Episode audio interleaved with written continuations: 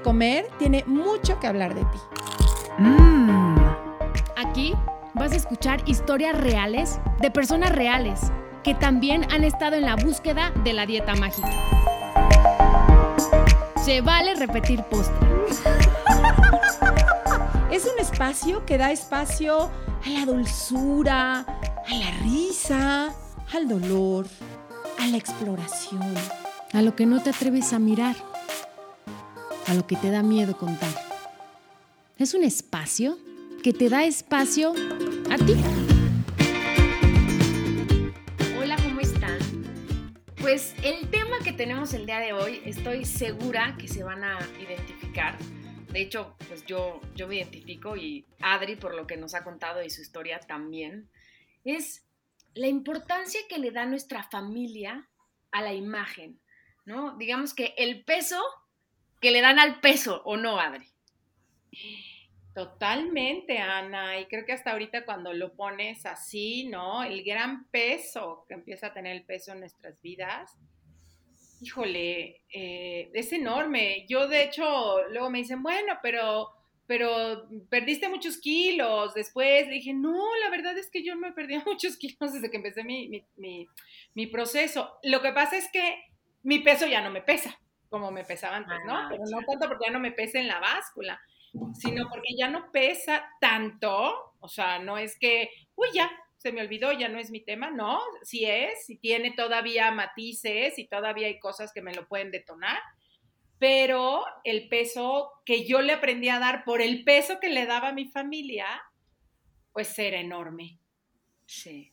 Oye, Adri, ¿y, y como qué cosas te lo pueden llegar a detonar? Fíjate, mm, por ejemplo, ver a mi, o sea, convivir mucho con mi familia, este, cuando hay vacaciones y entonces estoy con, sobre todo con la familia de mamá y mis tías y empiezan todas de, sí, pero ya engordé, pero que comí, pero mírame, pero ya estoy gorda, pero que si me pongo esto, porque si me pongo el otro, como que yo de veras tengo que ir a un espejo y mirarme a los ojos y decir, sí, sí nos está moviendo, sí, eh, es un tema que nos detona y como yo tratarme de cuidar y de sacar todas mis herramientas, pero, pero sí suelen ser eh, temas que todavía por ahí brincan. Sí, justo mi esposo, eh, pues le encanta correr maratones, ¿no? Y entonces ahorita está empezando a hacer un poco de fuerza porque necesita, pues, músculo para correr, ¿no? O sea, digamos que necesita más fuerza para poder correr mm, como más distancias, ¿no? Y entonces me dijo, no, yo creo que tengo que ir con un nutriólogo para que me diga cómo se, no, cómo sentirme más ligero, cómo ganar más músculo. Y yo, o sea, no, no, no, no, no, o sea, empecé como a sentir angustia no, y ya pasaron como, como dos días y me acerqué a él y le dije, te voy a pedir un favor, em, no me dejes ir a una nutrióloga, no me dejes, este, sabes, acercarme otra vez como a esos, esos temas, porque sé perfectamente que soy lo suficientemente inteligente para sabotearme en mi proceso y decirte, no, es que yo también necesito más fuerza y yo también necesito, y entonces como maquillarle, ¿no? Y, o sea, la situación a mi esposo para que diga, ay, sí, sí, cierto, no, pues sí ve. Cuando yo en el fondo sé perfectamente que la razón por la cual quiero ir es para bajar de peso. Sí. ¿No?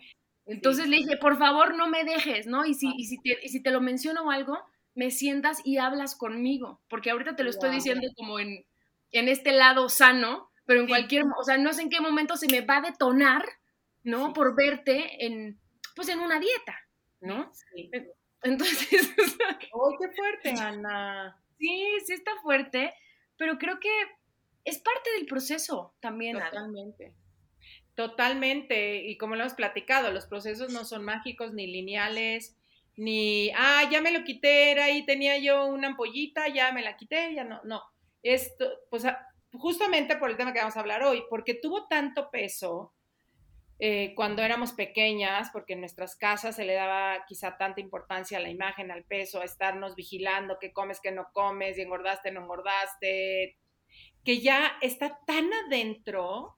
Sí. Y luego, claro, lo, lo, vamos reforzando con todo lo que hay afuera, pero son como yo digo que se va a ciertos puntos como tan de entraña, tan profundos, que pues sí, los trabajamos, los trabajamos, pero cuando algo vuelve a detonar, pues salen memorias. Sí. Y pues ahí están. Y justo para eso sirve estar como como oyendo, por ejemplo, testimonios como el que vamos a tener hoy, oyendo especialistas, eh, yéndonos a nuestros lugares donde podemos hablar de estos temas sin juicio, porque es duro, o sea, y también yo creo que es podernos tener la compasión suficiente y no recriminarnos de, ¿cómo es posible si yo ya había dicho y entonces otra vez, pues sí, como cualquier adicción, como cualquier tema que no sea profundo, pues de pronto se van a detonar y se puede detonar en 20 años, en 5, en 10, en 5 minutos. Y lo importante es estar ahí para nosotros, ¿no? Y saber qué nos hace bien, como ahorita tú dices, de, a ver, ayúdenme, porfa, no me dejen hacer esto, porque sé que ahí hay un caminito que me puede llevar. Que me puede llevar, exacto, al camino que ya no quiero estar ahí. Y justamente, Adri, pues nuestro postrecito que tenemos el día de hoy, me encanta, ¿no? porque llegó a nosotras porque, porque su terapeuta nos recomendó. Y eso, cuando escucho esas cosas, Adri, me llenan de ilusión. Digo, estamos haciendo lo correcto, vamos por el camino adecuado. Así que, bienvenida, Valeria. Hola, Ana, hola, Adri. Feliz. Ya les he dicho feliz, feliz. Gracias por el espacio, por invitarme a conversar. Y Vale es de Colombia, eh, que eso también me encanta, Ana, que que este tema no tiene fronteras, no tiene idiomas, no es como, ah, nada más pasa aquí en mi, en mi pueblo, no, y aquí nada más pasa aquí en mi Trasciende fronteras, es un tema que pega en tantos países del mundo, entonces que hoy eh, también pues este trabajo que con tanto amor hacemos pueda llegar a, otros países. Y ya nos contaron ahorita Vale, pero por lo que nos cuenta cómo se sentía tan sola porque en su círculo cercano no se hablaban de estos temas, su familia incluso aún no lo sabe, y que encontrara en este y otros podcasts un lugar eh, donde pudiera escuchar y sentirse eh, justo que no estaba sola, creo que es un, es un decir, como dice Ana, vale la pena eh, hacer esto. Bienvenida, Vale. Gracias, Adri. No, pues lo que ustedes dicen, realmente es un apoyo súper importante, es un proceso que se vive muy solo, porque uno no le va contando esto a todo mundo. Entonces, realmente encontrar, oír gente que ha pasado por esto o que cuentan historias con las que uno logra identificar es muy importante y soporta, ayuda muchísimo. Oye, vale, pues cuéntanos un poquito de ti, de tu historia. ¿Qué, ¿Qué, pasó? ¿Qué pasó? Toda la vida pasó. Vengo de una familia que es súper panidosa, el tema del peso es, entonces mientras yo vivía en mi casa, la dieta era para todos, desde muy niños, o sea, en mi casa nunca se compró un dulce, azúcar prohibidísima, el día de ir a comer por fuera jamás existió en mi casa, entonces eran las dietas a base de pechuga y ensalada, para todos, desde bebés, y fin, no hay discusión, no hay para no hay más. Entonces, dime. ¿En tu casa quién vivía? ¿Tú? Mi mamá y mi papá, pero los dos son igualitos en ese sentido. Ok. Y son súper estrictos con el tema de la alimentación. Mi papá es fan de los batidos, entonces él se inventa todos los batidos habidos y por haber. Entonces, hoy no voy a desayunar nada porque es el batido para y mentiras, cosas que por internet. Entonces crecí como muy en ese ambiente y pues claro, tenía muchas eh, conductas compensatorias y cosas así cuando de pronto salía con mis amigas, pero como en mi casa era, lo normal, de pronto si voy de viaje, entonces voy tres veces al gimnasio antes del viaje diarios. Entonces eso era muy normal, entonces como que nunca hubo alertas, nunca hubo nada. Ya unos años después yo conseguí una pareja y en la casa de él comían de todo. Dulces por cantidades alarmantes y yo decía, este es el paraíso y yo me agarré a comer dulces en la casa de él y me subí horrible de peso. Entonces, eso en mi casa fue el lío, ustedes no se imaginan. ¿Qué te decían? O sea, que llegabas y, te regañabas. No, pues bueno, vea cómo está de fea, es que acuérdate que a los gordos solo los quiere la mamá. En una ocasión me acuerdo mucho, nunca se me va a olvidar, estábamos todos en la sala y estaban viendo memes. Y había un meme como de, mm, ¿qué era lo que decía? como que, ay, voy a engordar a mi novio para que nadie la vea, para que nadie lo vea. Y dice mi abuelita, ah, eso es lo que están haciendo con usted. Y yo, ah, y toda la vida se me quedó grabado eso. sea, de ese nivel son en mi casa. Oye, y cuando tú oías este comentario, por ejemplo, em, ¿qué, es, ¿qué es lo que se te despertaba a ti? ¿Qué diálogo empezaba a surgir en ti? Ari, yo no recuerdo muy bien a ver cómo he sentido en ese momento que era algo malo, porque como me moví en ese ambiente, estaba en eso, yo sentía que al contrario, yo era la que estaba mal por haber subido, no el comentario. Sí, entonces me imagino que el comentario era, tienes razón, qué bárbara, que estoy haciendo, Ajá. estoy haciendo algo mal. Sí, entonces fue súper complicado porque yo empecé a pelear conmigo misma. Esa relación se murió, evidentemente, de salir un montón de problemas. Yo me fui a estudiar a una, a una ciudad cerca de la, la casa de mi familia, pero ya no estaba en mi casa, entonces otra vez empecé a bajar de peso, pues claro, ya estaba sola, entonces la pasta de la pasta, el quemador, el, todo lo que hacía. Y en un momentico bajé, entonces todos dichosos, felices, ahí sí te queremos y eres la más divina.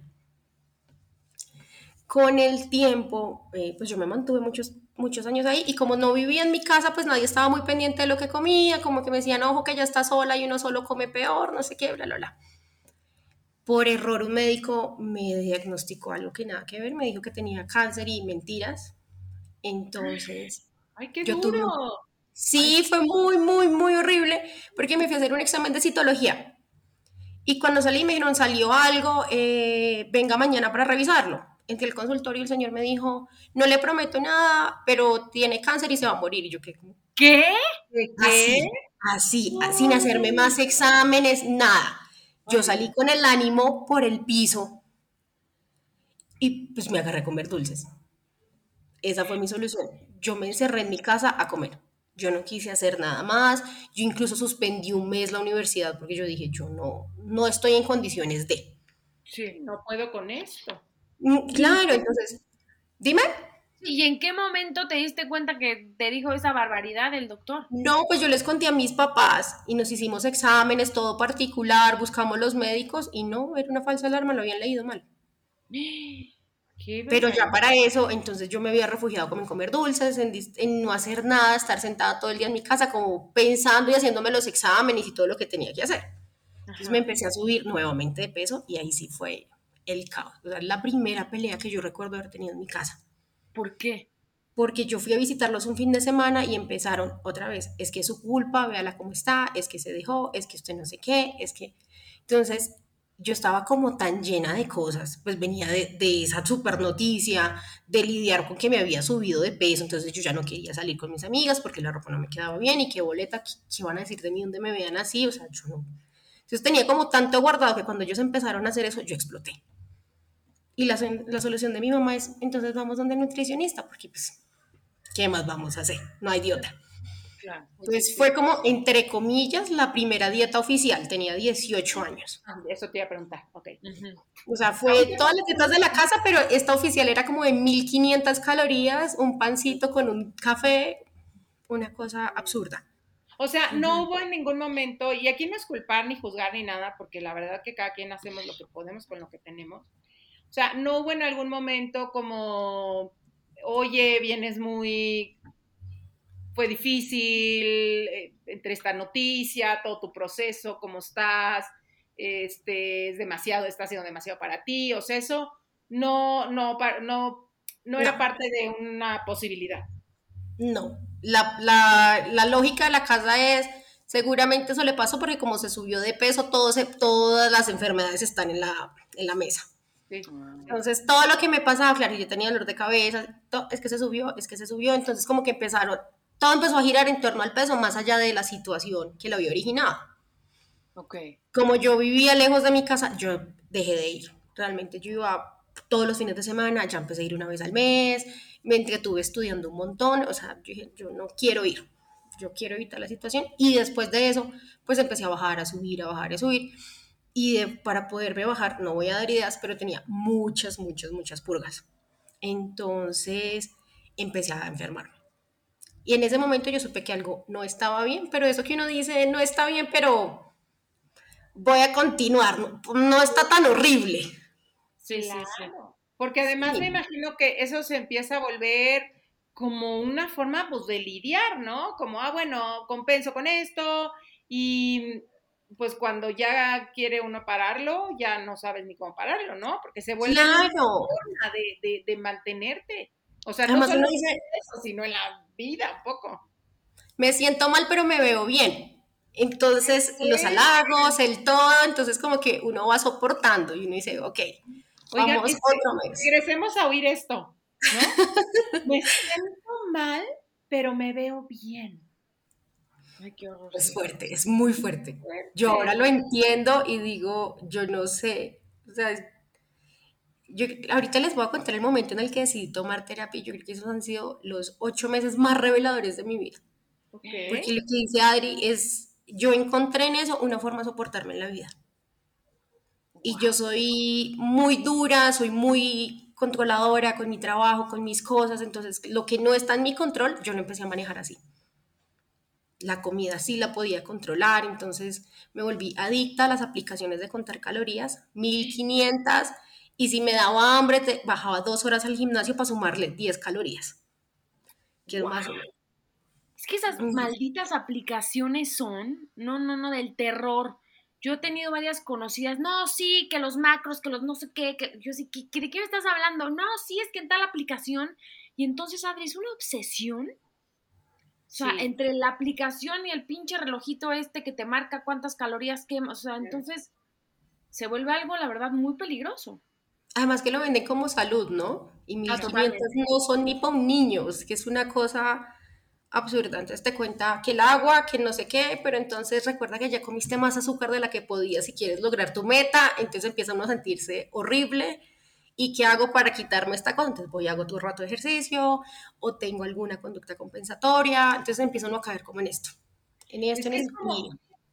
a un, a un, eh, alcohólico, a un drogadicto, que le digan, ven, tu solución es que te voy a dar más droga, ¿no? O sea, eh, que te voy a invitar a una vinatería, a un bar, o sea, es que de verdad yo cada vez más lo veo, cuando eh, se ha vuelto una obsesión el tema del peso, cualquier cosa que te invite a controlar, a purgar, a seguir una dieta, cualquier cosa, es un detonante. O sea, hazte cuenta que te están dando la droga. Y uno va a ciegas a creer en cuánta dieta, en cuánta cosa. Entonces, Si pues no es, es muy duro. Su salud, ¿no? Su salud mental, su salud física, todo su dinero. Todo. Porque además hacer dietas es muy costoso. y los, las pastillas que compramos, los productos que compramos, no, Y nos untamos lo que, bueno. No, y eso es uno comprando que el reloj, que la báscula, que el no sé qué, eso. Y yo no sé, yo ahorita digo, yo no sé qué hice. O sea, tengo un sentimiento muy bonito de agradecimiento de este proceso, porque con todo lo que le hice a mi cuerpo, igual me permitió conocer, trabajar, salir, o sea, se mantuvo. O sea, Sí. tú salí, tú cuando estabas en esta etapa en la que nos cuentas que empezaste a tener mucho más purga, mucho más, con, o- que hoy puedes ver como conductas sumamente riesgosas, pero tú, vamos, salías, ¿cómo, cómo era tu relación, por ejemplo, con tus amigas? ¿Tenías pareja? Eh, ¿Se los ocultabas? Eh, ¿Lo platicaban? ¿Qué pasaba en tu mundo? A mis amigas nunca les conté, realmente eh, las únicas que saben son las que les he contado ahorita que inicié la terapia porque pues necesitaba como mi círculo de apoyo. Tenía una pareja que sí sabía, pero yo creo que él en algún momento estuvo en la misma situación porque él era también de las super dietas, entonces hagámonos la dieta keto, hagámonos no sé qué, entonces él como que también estaba en el mismo círculo, él sí no se tomaba quemadores ni nada, pero me acuerdo mucho en una ocasión que yo me tomé muchísimos, muchísimos medicamentos y a mí en la noche me ha levantado un calambre y un dolor en el estómago que me tiró al piso. Y él se levantó muy asustado y me dijo, no está bien, o sea, hay algo que usted no me está contando que no está bien. Y él empezó a rebuscar en los cajones, entonces encontró las pastas y hasta el sol de hoy conservamos la amistad y llega a mi casa a buscar pastas, cosas para botarlas. Porque yo llegué a ese nivel de, de buscar en internet qué medicamento sirve para bajar, qué el medicamento para la insulina, que el Entonces, claro, ya no solamente era lo que era de bajar de peso, sino que conseguí todo lo que había. Y él estaba, entonces claro, ya empezó a identificar, ya se dio cuenta y empezó pues como a estar muy pendiente de ese tipo de cosas y lo que les digo, hasta el sol de hoy, él llega a mi casa y es a buscar qué hay. Okay. ¿Y esto hace cuánto fue, Vale? Eso estaba 20 años, no fue mucho después de lo que les conté. A los 21 dije, no quiero seguir en esta ciudad, yo no quiero que nadie más me vea acá. Y me mudé nuevamente. Y esta vez mucho más lejos. O sea, yo en este momento vivo a 12 horas de la casa de mi familia. Pero, ¿te, ¿te, mudaste porque no querías que tu familia te viera? ¿Esa fue la razón? Sí, no quería estar más ahí, no quería como con mis amigas. Yo dije, no, yo necesito cambiar. Llegué, me mudé, conseguí trabajo, entonces todo súper bien. Mm, y pues como que todo estuvo por un tiempo, estuvo como tranquilo, por decirlo de alguna manera. Yo creo que yo fui muy constante en las purgas, yo no les voy a decir que era como por picos, no. Desde que yo me subí de peso hasta, pues hasta que empecé el proceso, eso fue una constante. Entonces tenía momentos en los que me sentía muy enferma, sometí el cuerpo a mucho estrés y pues ahorita obviamente tengo consecuencias en la salud y estoy lidiando con ese tema. Porque el, pues el cuerpo de una u otra manera... tienes hoy? Que...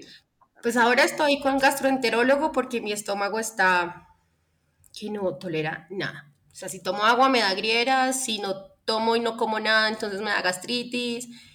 Tengo una pesadilla y un malestar todo el tiempo en el estómago. Entonces, ese ha sido un tema como de ponerle cuidado, pero pues me recomiendan mucho dietas y que no sé qué, entonces ha sido un proceso lento el de la recuperación. Y en, pues yo soy, tenía como una condición genética que no se tenía que manifestar, se manifiesta solo como en momentos de estrés. Y sometía tan de estrés el cuerpo que se manifestó y es un, una hemofilia. Entonces mi sangre ahorita no produce una proteína para coagular. Okay. Entonces, pues es como las grandes consecuencias que me dejó. También, ok, ok. Eh, tú, eh, porque dices que hablabas de mucha purga, eh, y en qué momento, para, o sea, dices, ahora sí ya me asusté, o cuál es ese momento que nos decías que fue en el que ya eh, elegiste, Ay. porque ya habías tomado una decisión que fue alejarte uh -huh. el espacio donde pues había mucha presión y demás, ¿no? Pero como decimos, te puedes alejar, irte a vivir al otro lado del mundo, pero sigues contigo y sigues claro. con tus demonios si no están como trabajados, ¿no? Pero bueno, dabas este primer paso que de algún modo quizá, ¿no? Te ayudó. Y luego, ¿qué, qué es lo que te detona ya para...? Bueno, pasa, desde que me mudé hasta que tomé la decisión de y supe que algo estaba mal, pasaron seis años, ¿no? No fue tan pronto. Ok. Pues durante estos seis años es lo que les digo que yo fui súper constante, igual cuando iba a visitar a mi familia y volvía, volvía súper descompensada, anímicamente muy aburrida, porque me llena mucho verlos, yo los adoro con toda mi ser y hablar con ellos es lo máximo, pero verme no, porque es que cuando ya uno se ve es la mirada, es el comentario, es que esa blusa no le queda tan bonita porque no se la cambia, y yo juraba que me quedaba divina y yo era feliz poniéndomela acá. Entonces cuando llegué allá y me dicen, no, no es tan linda, y yo fue puerca. Entonces ya llegaba aquí con no quererla volver a usar, entonces como que llegaba muy desanimada.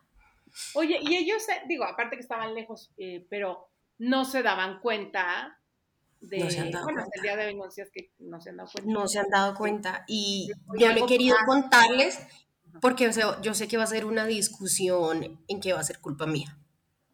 Ah, ya les voy a contar un paseo que tuve hace un mes que yo dije, no, todavía no, no es el momento.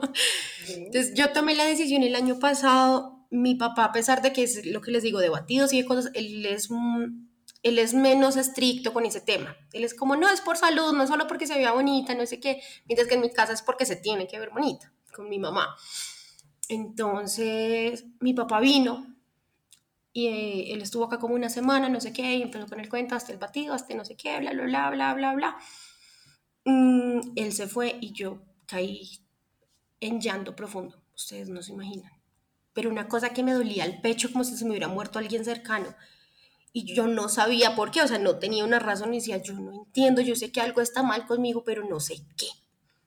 Uh -huh. Y eso que me senté y pensé, yo le dije, pero ¿qué estoy haciendo? ¿Y qué estoy haciendo? Es que estoy enferma, estoy de todo, yo ya sé qué es. Entonces empecé a sacar citas médicas, a revisarme, entonces empezaron los médicos, sí, es que tienes esto, esto, esto y esto y esto. Y yo dije, puerca, Yo creo que es momento de pedir ayuda. Sola no soy capaz. Sola no.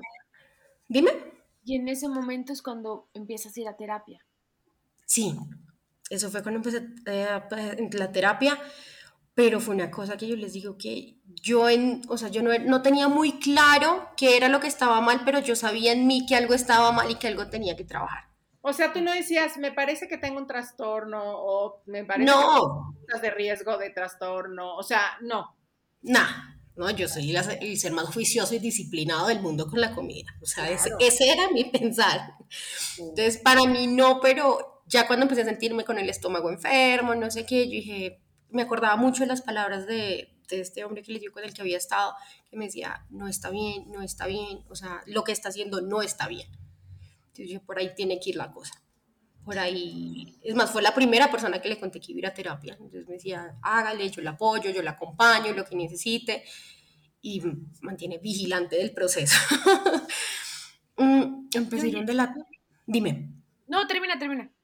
No, que empecé a ir a terapia, entonces pues ella empezamos como a mirar qué era lo que pasaba, porque ella me dice, yo no creo que sea la comida, el problema no es la comida, el problema no es la imagen, el problema es otro montón de cosas que usted no está gestionando. Entonces, claro, ella me dice, usted de por sí es controladora, le gustan las cosas como tener todo bajo mi manto y que sea como yo quiero, yo soy muy estricta en muchas cosas, y ella me decía, por ahí vienen las cosas. Es cuando llega algo a su vida que usted no puede controlar, o huye como ha venido haciendo estos años, o lo regula a través de. Entonces, para, básicamente para mí el tema de, pues, del trastorno fue como mi regulador emocional, fue lo que me sostuvo todo este tiempo, porque para mí llorar es lo peor. Entonces, claro, yo empecé a darme cuenta de ese tipo de cosas fue en terapia. Y es que yo no lloro mucho, pero ya sé por qué. Entonces, en vez de llorar, iba y compensaba. Los domingos que me sentía sola en mi casa, pues claro, el domingo era el atracón de la vida y el lunes a compensar. Entonces, claro, ahí fue cuando empezamos a identificar. Entonces, cuando empezamos a trabajar eso, yo les digo los domingos me aburren un montón, pero no volvió a pasar. Ya no es que yo me siento todo un domingo a comer y no, nada que ver. O sea, lo normal y si quiero un postre me lo como. Pero al principio fue muy complicado porque pues ya no tenía las herramientas, pero ya tenía el conocimiento de lo que estaba haciendo estaba mal. Entonces ya no podía recurrir a eso. Entonces, como que empieza a comer de todo, empieza a comer de todo. Comerme un helado era una tortura. Me sentaba a llorar mientras me lo comía. Y decía, ¿pero qué estoy haciendo? Yo me voy a morir. Yo me voy a. Y le decía, me voy a aumentar y nadie me, me, va a querer. O sea, voy a ser el ser más horrible del planeta. Yo decía, no, yo no. Lo traté de dejar varias veces y dije, no, yo tengo que seguir, tengo que hacerlo. Creo que el momento más difícil fue el segundo mes. ¿Qué pasó porque ya no podía recurrir a lo que hacía, pero tampoco recurría a herramientas nuevas porque es que lo nuevo no nos da confianza. Entonces yo no recurría a esas cosas y hubo un momento en que yo me sentía a llorar y yo dije, yo preferiría morirme y no estar sintiendo lo que estoy sintiendo. ¿Sabes? me imagino como cuando un de estos trapecistas tiene que soltar el columpio en el que va, que darse un momento en el vacío hasta que se agarra del otro pero tiene que pasar por ese vacío, porque no puede agarrar al mismo tiempo los dos. Entonces, eh, creo que ahorita que me lo estás diciendo, pues esos son esos espacios que es, es, como muerte, es vacío. Así, tal cual lo sentí. O sea, yo no lo había podido escribir mejor, ahí lo hiciste a la perfección, pero fue así. O sea, yo me sentí súper vacía, porque es que además eso era parte de mi identidad, de lo que yo era. Entonces ahorita me toca replantearme quién soy, cómo me relaciono con el mundo, cómo proceso las emociones, o sea, ahorita qué voy a hacer con mi vida, o sea, yo decía, no, yo, yo decía, yo voy a dejar esta vaina, y decía, pero si la dejo ahorita quedó peor de lo que cuando, que cuando inicié, o sea, yo no puedo, fue, ese mes fue horrible. ¿Y cuánto tiempo llevas? Dime. ¿Cuánto tiempo ya llevas en terapia? Ocho meses. Llevo ocho meses Em, pues obviamente me he subido un montón cuando empecé. Entonces a veces digo, yo lo quiero dejar, o pues mañana hago la dieta y mentiras. Siento que mi cuerpo ha sido muy agradecido en el proceso, porque yo digo, mañana empiezo la dieta, pero mi cuerpo no me deja, ya no me deja. E-, eso es súper interesante, ¿no? Como cuando ya te das cuenta de ciertas cosas, entonces sí, mañana empiezo la dieta y ya el otro día dices, no, güey, o sea, sé perfectamente que ya no es el camino, porque ya pasé por aquí y sé perfectamente cuáles son las consecuencias, ¿no? Como todo el tiempo problemas de la panza, gastrointestinales, ¿no? La panza inflada, te duele, tienes agruras, o sea, es una cosa horrible, bueno, y, todas las demás cosas que, que, te pasan, y ya sabes que por ahí no es, porque ya te quitaron, ¿no? Como ciertas vendas de los ojos y ya puedes ver como el panorama, bueno, un pedazo mayor del panorama. Sí, es increíble porque yo soy mañana, mañana, mentiras, mañana, nada. mañana me levanto y mi vida común y corriente. ya, por ejemplo, yo era las que no desayunaba, entonces que no sé qué, yo no, ya desayuno sagrado, pero es el cuerpo el que me dice sí o sí tiene que ir a desayunar. Y pues lo interesante de este proceso es que como que yo no sentía ya hambre, yo no, pues había muchas cosas que ya no. Por ejemplo, yo me podía pasar todo el día sin hambre, entre comillas, y a las 5 de la tarde me dolía la cabeza. Entonces, claro, perdí la sensación en el estómago, pero el cuerpo de otra manera me lo decía, ya no. Entonces ahorita sí como que me da hambre, quiero, voy, me como algo y ya no es esa, pues como que ese remordimiento ni nada, no. Entendí que, por ejemplo, los postres y eso son como, no solamente, listo, no me alimenta el cuerpo, por decirlo de alguna manera, pero alimenta mi relación con la otra persona, es como mental, es, es otro, otro ambiente muy diferente.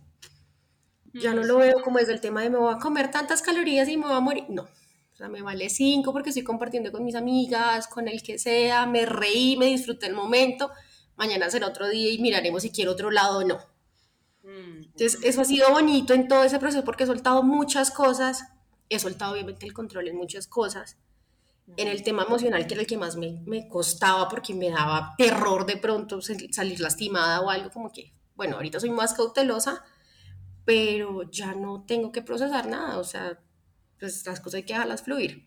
Es como que aprendí muchísimo de este proceso, pero pues hay otro montón todavía. hay otro montón de cosas todavía por trabajar. Y les quería contar lo que les decía ahorita de, del viaje. Sí, sí, sí, adelante. Yo estaba súper bien, así actitud como la de hoy, contando normal. Yo estaba feliz pensando en mi viaje y empezaron, ay, es que el peso, ay, no sé, sí, es que nos toca hacer dieta a todos, ay, es que no sé qué, entonces yo como que no, manica, no. Y, y las dietas allá son como si fueran por salud, entonces pues, se meten en unos regímenes, en una cosa, y es como que, ay, me está doliendo mucho la cabeza, entonces hay que hacer la dieta. Y fue, y lo que decían ahorita ustedes, eso despierta memorias. Sí. Porque yo vengo de seis meses, siete meses de sentir hambre constante en los horarios y esa semana que estuvimos de viaje, yo volví, aquí no me daba hambre en todo el día. Se daban las 8 de la noche y por allá la cabeza me decía como, ¿qué hubo? Que me daba dolor de cabeza, pero fue súper instintivo. Yo llegué, inmediatamente me cambió todo. Entonces el cuerpo como que volvió a un lugar. Sí. sí. Y, y decías que tú misma ahorita, y yo creo que también eso es bien valioso en el cuidado a nosotros, de decir, ¿sabes qué? Ahorita todavía no me siento lista y está perfecto, ¿no? Como no decir, no, ahora enfréntalo. No, yo creo que el, cuidado eh, también incluye eso, de, mira, ahorita todavía no estoy lista para tener una plática o para pasar más tiempo con mi familia. Eh, hasta que no quizá fortalezca más aspectos, eh, pase más tiempo, tenga más herramientas, ¿no? De las cosas más bonitas del proceso es eso, aprender cómo ser compasiva conmigo misma. No, eh, o sea, yo me obligaba, es que tienes que hacerlo, que la disciplina, bla. No, ya no, si no, si no soy capaz en ese momento, no me nace, ya sé que mi cuerpo o mi mente, lo que sea, en ese momento no está lista, ya no me obligo. Y eso me ha parecido muy bonito porque es como una compasión, es como esa, esa manito en el hombro que le dice a uno, sí se puede, pero no ahora. Eso sí se puede, pero no ahora. Y entonces, tú nos dices, por ejemplo, ¿no? En tus domingos, que antes te dabas cuenta que quizá te aburrías, eh, sentías más la soledad de no estar con tu familia, que aparte nos has dicho que los disfrutas muchísimo, o sea, no es que no los quieras. que Sí, no, los disfruto un montón. ¿Qué, ¿Qué te ha servido, por ejemplo, a ti ir haciendo, como tú ya sabes que los domingos son un día que tiene carga emocional, que tiene, que dispara, ¿qué te ha servido a ti hacer, pensar, este, escuchar, para que vayan como actualizándose, ¿no? Estas, estas memorias y hoy tus domingos también puedan tener otros sabores. No sé si pase en México, acá en Colombia los domingos hay lo que se llama la ciclovía, que cierran las vías para que la gente salga a trotar y así. Entonces estoy yendo todos los domingos a la ciclovía, pero en plan conocer gente, tomar sol. Hay unos lugares donde ponen como juegos, bebidas, entonces me siento ahí y eso me parece interesante, me parece chévere ese plan. Vengo, yo tengo una perrita, entonces ya me pongo como a peinarla, sacarla, como a hacer con ella cositas y empecé a estudiar. Entonces en las tardes, toda la tarde estudio. No tengo mente para nada, entonces sí me entretengo estudiando todo el día, entonces como que se me va volando. Siete, ocho, me pongo a ver una serie y listo. Y encontré una amiga muy bonita en todo este proceso. No le, pues, o sea, no, le, no la conocí en este proceso, sino que durante, y me acompañó muchísimo. Entonces ella es, no se me despegan todo el día, ¿qué está haciendo? Ya voy para su casa. Entonces ha sido muy bonito, a ella ya le conté y ella es un soporte súper importante en esto yo ayer le conté, vea, me invitaron a tal cosa, estoy muy nerviosa. No, hágale que así como usted le ayudó, le ayuda a otras, hágale, me lo manda, que yo lo quiero oír. Entonces ha sido muy bonito encontrarla, porque creo que llegó en el momento adecuado. sí, como hay ángeles en, el camino, ¿no? En el proceso. Que, ¿no? que, que, como dice Adri, que te agarras del trapecista, ¿no? Y que te ayudan a pasar al otro lado. Y ella era esas casualidades que tenían que llegar a mi vida. La vivió en una cuadra de mi casa, vive muy cerca, 10 minutos, y nos conocimos en otro país. ¡Wow! No, bueno, les tocaba. Sí. Entonces es una amistad muy bonita que llegó muy casualmente a mi vida. Y este es uno de los puntos bien importantes en las recuperaciones, sentir apoyo de alguien. O sea, es un trabajo que solitas de verdad, o sea, y no porque seamos inútiles, ni fracasadas, ni incapaces. Es un trabajo que requiere mucho apoyo. Y encontrar justo a nuestras redes y tú empezaste a escuchar los episodios de Se vale repetir postre. ¿Y qué te fue pasando? ¿Qué, qué escuchabas? ¿Qué te servía de escucharlos? No, empecé a encontrar situaciones, o sea, cosas muy puntuales se contaban que yo decía, fue porque yo tengo eso porque claro, yo empecé mi tratamiento con la terapeuta y eso, pero nunca le dimos un nombre, ya nunca me dijo es un TCA, me dijo hay cosas que trabajar. Pero ya luego cuando empecé a escuchar los testimonios dije, ok, yo ya sé por dónde va este tema. Entonces empecé a buscar, a leer, empecé a leer muchísimos libros, muchísimos, muchísimos, o sea, me compré todos los libros sabios y por haber, que amor propio, que la bulímica perfecta, que entonces, claro, todos eran como esos casos, esos ejemplos. Yo decía, empecé a entender mucho de lo que yo hacía y cómo me soportaban la vida a través de eso. Ay, no, no recuerdo en este momento el nombre de uno, que ella tenía una relación muy conflictiva con su familia. Entonces ella empieza a contar que, claro, recurría a la bulimia para escaparse de su relación con la mamá. Yo decía, ok, no es exactamente lo que me pasa, pero ya entendí que mi casa, que debería ser mi lugar seguro para este tema, al contrario, no lo es. Entonces no está mal porque mi familia no es que no me quiera, sino que pues, desde sus experiencias, conocimientos, lo que tienen, pues hicieron lo que podían. Totalmente. Entonces, claro, yo empecé a, entender, a ver más compasivo todo, y fue eso, lograrme como identificar, encontrar que no estaba sola, ni estaba loca, ni esto me estaba pasando solo a mí.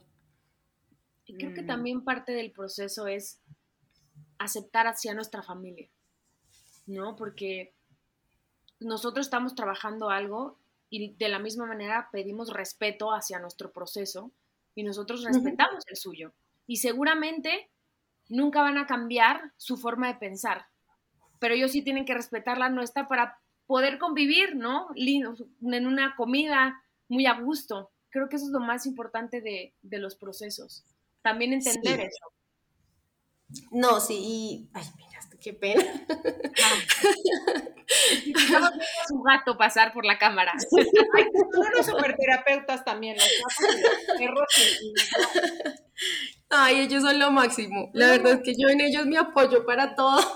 Es que te juro que eso es lo que a veces, cuando hablabas de que, ok, ya no tengo en lo que yo me sostenía. Y no vemos, o sea, de verdad, cuando está activada la supervivencia, no vemos todo lo que sí puede ser un gran apoyo. Y ya que ah, como que podemos, decía, salir un poquito y sacamos la cabecita y vemos que mi perro puede ser un gran apoyo, aunque digas, ay, tu perro, tu perro. No, obviamente sí. tu amiga, irte a la ciclopista, leerte el libro, eh, meditar, irte a oír un podcast. O sea que, que yo entiendo que cuando estás ahí dices, a mí qué me va a servir, o sea, a mí lo que yo necesito es salir de esto. Y salir de esto es esto, es ir haciendo proceso, ir eh, integrando nuevas conductas, nuevas actividades, hablando, y no es de un día a otro, no de un día a otro dices, ay, hoy medité y creo que ya todo está bien. No. O sea, días había con uno de los de las personas que trajeron, de los invitados, algo que me gustó mucho, porque mi mente va a millón cuando trato de meditar. Entonces, alguien decía, es que meditar no es poner la mente en blanco, es poner la atención plena en lo que estás haciendo, cualquier cosa, en dibujar, en comer, en mimar a tu animal, lo que sea, eso es meditar. Y yo dije, wow, lo entendí todo, lo estaba haciendo mal. y es bonito, o sea, realmente es un proceso muy difícil, creo que superarlo y dejarlo atrás es muy, muy, muy difícil porque lo que les decía ahora es dejar la identidad, dejar a quién soy atrás y replantearme cómo quiero ser, qué voy a hacer, pero es muy satisfactorio. Le quito uno muchos pesos de encima y pues lo que decía, me siento muy agradecida con mi cuerpo porque a pesar de todo el daño que le hice, me permitió conocer, correr, caminar, bailar, entonces digo, ok, es una máquina perfecta a pesar de todo el daño que le hice, me soportó y acá me tiene. Sí, sí, el cuerpo de verdad es, como tú dices, es una belleza, ¿no? Después de todo lo que le hacemos, ahí sigue funcionando, ¿no? Después de todo lo que le metimos, lo matamos de hambre, no, sigue ahí y, y seguramente va a sanar tus problemas gastrointestinales. Es cuestión de tiempo, porque el cuerpo es una máquina perfecta. Sí, es, o sea, todo. Yo he venido entendiendo eso. Es perfecto, no sé en qué momento decimos no lo oigamos, que está errado. Al contrario, cuando el cuerpo dice algo no está bien, no te sientes cómoda, lo que sea, relación, amistad, trabajo, hábito, dejarlo ir. Exacto. Dejarlo ir porque es perfecto. Exacto. Qué delicia platicar contigo. Eh, creo que aparte hay como una claridad en lo que, en lo que dices, se te oye, o sea, por lo menos yo te, te, escucho como con una muy buena base, que como decíamos hace rato, no quiere decir que, ah, entonces ya, yo ya la libré, yo ya, miren, les voy a dar el 1, 2, 3, ABC, y este, esto no volvió a pasar, yo ya, adiós. No, o sea, la verdad es que sabemos que es un día a día. Sin embargo, como que en, esta, en esto que nos platicas, la forma en la que nos platicas, yo lo que siento es así, como si hubiera un gran colchón abajo de, ti que, que, sostiene todo esto que estás haciendo. Lo intento. Trato de, de tenerme mucha paciencia, de soportarme como sea, porque sé que no va a ser fácil, sé que faltan muchas cosas, mm, pero pues es lo mejor realmente es la mejor decisión que he tomado. Y tratar, es como, mira, cuando, no sé, tenemos la, la vida, nos pone a atender a lo mejor a alguien enfermo o a alguien herido, requiere mucha paciencia de, la parte que cuida, ¿no? O sea, a lo mejor a un paciente ya viejito que te reclama, que no quiere tomarse la medicina, que se arranca el suero, que, y que de pronto te quieres desesperar y decirle, ¿sabes que Ya muérete, adiós, ¿no? Pero sabes que no, que pues, está herido, que está enfermo, y creo que las partes de nosotros heridas son así. De pronto las queremos así como estrangular y decir, carajo, ¿que no entiendes? ¿Otra vez? y necesita toda nuestra paciencia, necesita tiempo, necesita compasión, necesita ir poco a poco sosteniendo límites, pero igual a su tiempo, eh, con esta, pues sí, vuelvo a lo mismo, compasión y paciencia. No es nada fácil tratar un herido y tenemos partes muy heridas en nosotras que así lo requieren. Sí, sí, sí. Ay, sí. Bueno. Ay, Valeria, pues muchísimas gracias por, por compartirte con nosotras, por abrirnos tu corazón, por contarnos tu proceso. Y, ¿no? Como Adri y yo lo decimos, creo que casi todos los podcasts, nosotras seguimos en el proceso, ¿no? Y es parte de seguirnos conociendo, ¿no? identificar cuando se prenden esos foquitos rojos. Pero ahí seguimos. Así que muchísimas gracias. Y yo te quiero preguntar que si hoy fueras un postre, ¿qué postre serías? Hoy está fría la noche, entonces sería un brownie caliente. Sí. Ay, Diana, muchas gracias por este espacio, de verdad que muy terapéutico. Muy, muy, muy terapéutico. Muchísimas gracias. Y desde donde tú estás hoy, em, ¿qué le dirías a alguien que está en el mismo lugar que tú? Mm, que tome la decisión de ir a terapia. Así no tengan, o sea, no toquen fondo del todo, pero con el solo hecho de no sentirse cómodas con lo que están haciendo, busquen ayuda. Lo peor que les pueden decir es que no era nada grave, que se pueden ir para su casa, pero también pueden buscar un soporte y un crecimiento importante ahí. Mm, pues muchísimas gracias. Seguro esto que tú compartes va a llegar a los oídos y al corazón de alguien que necesitaba escucharlo. Y como tú decías, esto se vuelve terapéutico porque también resignifica nuestra propia historia cuando la podemos compartir y eso le puede ayudar a alguien más. Así es que muchas gracias, Valeria. Y yo recuerdo que empiezo taller en línea el 19 de agosto, así es que si se animan a entrarle a darse un clavado de un año, a conocerse, a trabajarse, a verse con esta compasión y donde el peso y la comida son los invitados de honor, pues ahí está abierta la invitación. Gracias, a ver si los he visto. En mis redes pongo solo cosas personales, nada del proceso, pero pues si a alguien le puede servir mi apoyo, en Instagram estoy como Valeria Morales Rivera, Valeria y Rivera con V. Perfecto. Muchas gracias. Gracias. Chao. Si te gustó el podcast, pasa la voz. Y no olvides suscribirte.